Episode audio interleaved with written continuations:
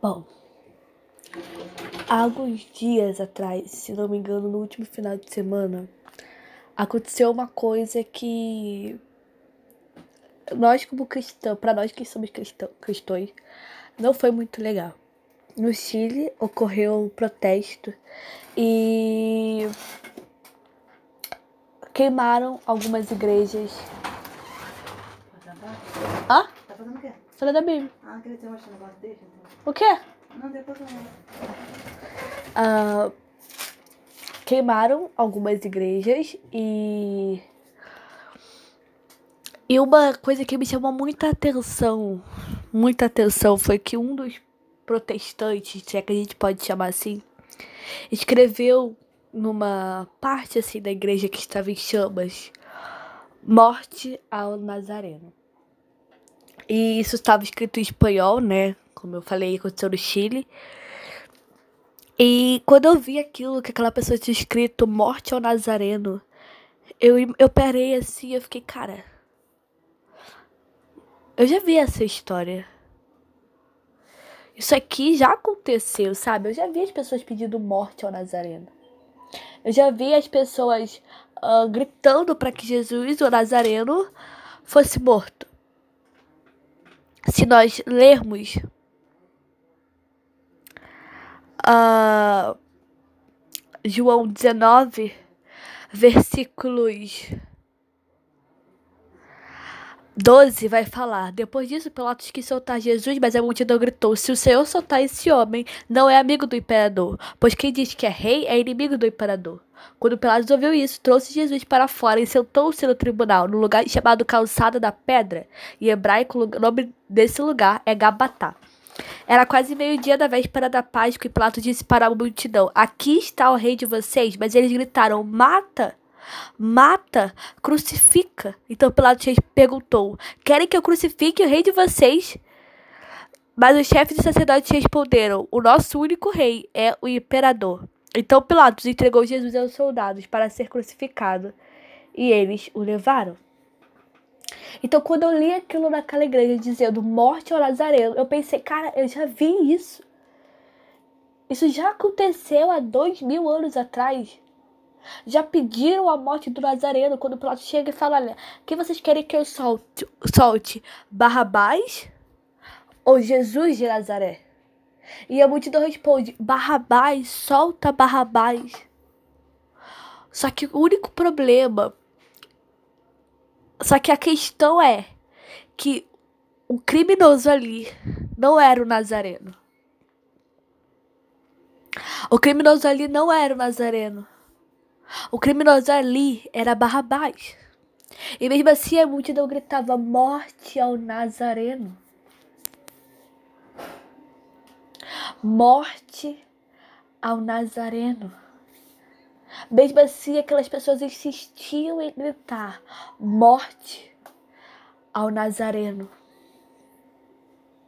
E dois mil anos depois, as pessoas insistem em gritar, em escrever, em expor onde quer que seja, morte ao Nazareno.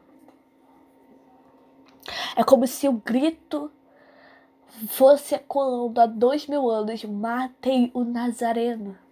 E as pessoas continuam a perguntar quem vocês querem que eu solte. E Pilatos continua a perguntar: Barrabás ou Jesus de Nazaré? E as pessoas gritam: morte ao Nazareno. Então, quando eu li, eu vi aquela foto eu pensei, cara, eu já escutei essa história, eu já li sobre isso, eu já estudei, eu já aprendi, eu já preguei sobre isso. Isso, essa, essa, isso já aconteceu. Sabe? Não é a primeira vez que acontece, não é a primeira vez que eu vejo pedindo, alguém pedindo morte ao Nazareno. Calma, isso já aconteceu. E eu me lembrei. Ai, cara. Eu me lembrei desse texto, onde as pessoas gritavam: morte ao Nazareno, crucifica, mata, mata o meu Nazareno, mata o Cristo, crucifique. Ah. E como dói o meu coração ao verem que dois, mesmo, mesmo dois mil anos depois as pessoas continuam pedindo a morte do meu amado. Como dói ver que dois mil anos depois as pessoas continuam pedindo a morte do meu amado.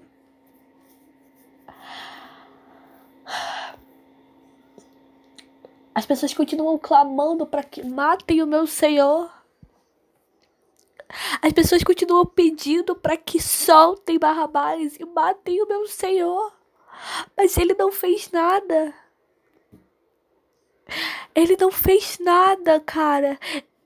E nós, como igreja, o que temos feito?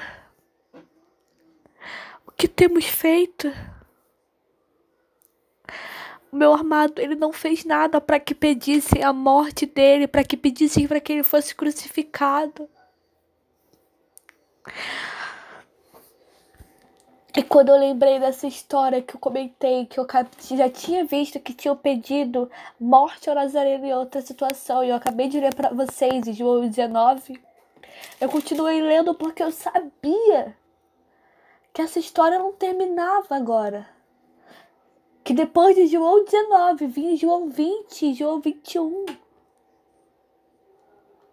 Eu sabia que quando eu já havia escutado pessoas pedindo morte ao Nazareno, eu sabia que tinha vindo algo depois. Eu sabia que mesmo depois delas terem conseguido a morte do Nazareno, crucificado naquela cruz, eu sabia que tinha coisas depois. Eu sabia que algo acontecia para que mudasse o rumo da história. E eu encontrei João 20.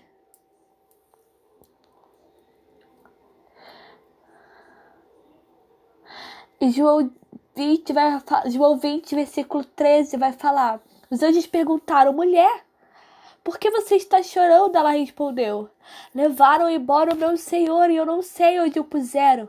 Depois de dizer isso, ela virou para trás e viu Jesus ali de pé, mas não o reconheceu. Então Jesus perguntou: mulher, por que você está chorando? Quem é que você está procurando? Ela pensou que ele era o jardineiro e por isso respondeu: Se o Senhor o tirou daqui, diga onde o colocou e eu irei buscá-lo.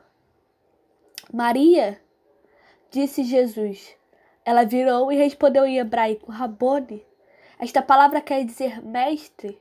Jesus disse: Não me segure, pois ainda não subi para o meu Pai. Vá se encontrar com os meus irmãos e diga a eles que eu vou subir para aquele que é o meu Pai, o Pai deles, o meu Deus e o Deus deles. Então Maria Madalena foi e disse aos discípulos de Jesus: Eu vi o Senhor. E Jesus e contou o que Jesus lhe tinha dito. Se nós formos ler em Mateus 28, versículo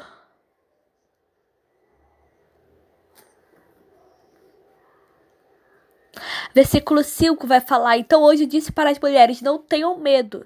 Sei que vocês estão procurando Jesus que foi crucificado, mas ele não está aqui. Já foi ressuscitado, como tinha dito. Venham ver o lugar onde ele foi posto. Agora vão depressa e digam aos discípulos dele o seguinte: Ele foi ressuscitado e vai adiante de vocês para a Galiléia. Lá vocês vão vê-lo, vão vê-lo. Era isso que eu tinha a dizer para vocês a história não acabou na morte ao Nazareno. Porque, infelizmente, o Nazareno, ele. Ele morreu. Meu amado foi entregue à morte por amor a mim, que não merecia, para que, pudesse, que eu pudesse ser salva dos meus pecados e salva de mim mesma. E sim, ele morreu naquela cruz. Ele morreu naquela cruz quando eu deveria estar lá. Quando quando eu deveria ter sido entregue, assim como Barrabás deveria ter sido, eu também Eu deveria estar naquela cruz. Eu deveria ter sido eternamente presa, prisioneira dos meus pecados, pois foi eu que os cometi. Mas o meu amado, por amor, se entregou e morreu. Eles conseguiram a morte do Nazareno. O meu amado sofreu naquele momento, se sentiu só, sentiu dor, foi humilhado. E finalmente aquilo que eles queriam lhe foi dado. O Nazareno morreu. O Nazareno morreu. O Nazareno morreu por mim. Ele morreu.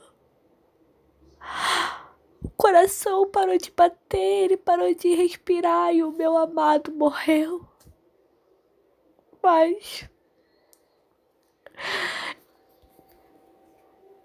Passaram-se um dia e eu achei que nunca mais fosse vê-lo. Passaram-se dois e a dor parecia que só aumentava. E no terceiro, no terceiro, no domingo,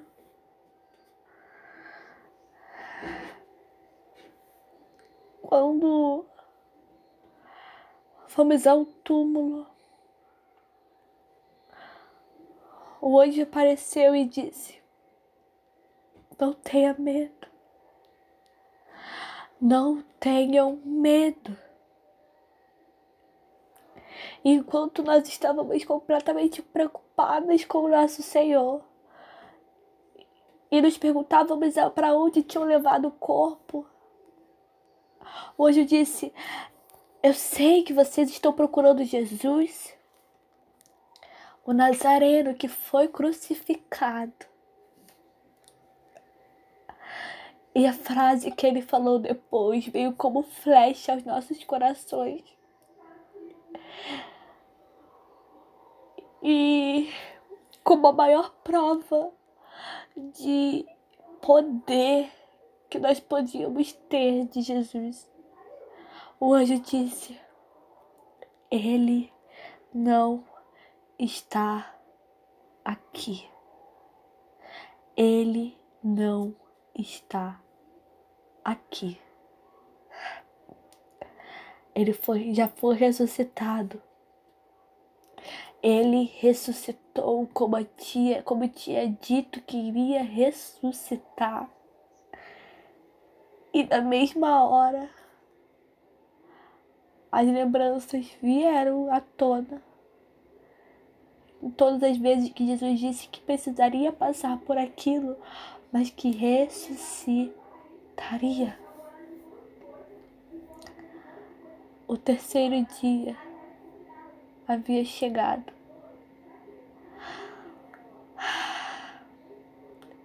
E como alívio aos nossos corações, o Nazareno, que antes havia sido morto, agora, agora ele estava vivo.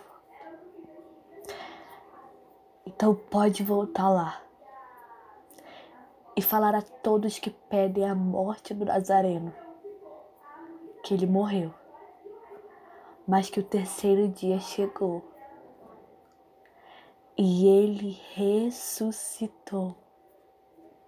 E hoje, dois mil anos depois, ele continua vivo ele viverá para sempre, porque a morte não tem poder sobre o Nazareno.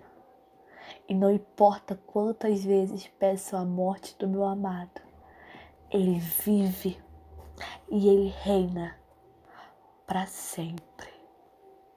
Então peça quem quiser pedir. Mas o meu amado venceu a morte.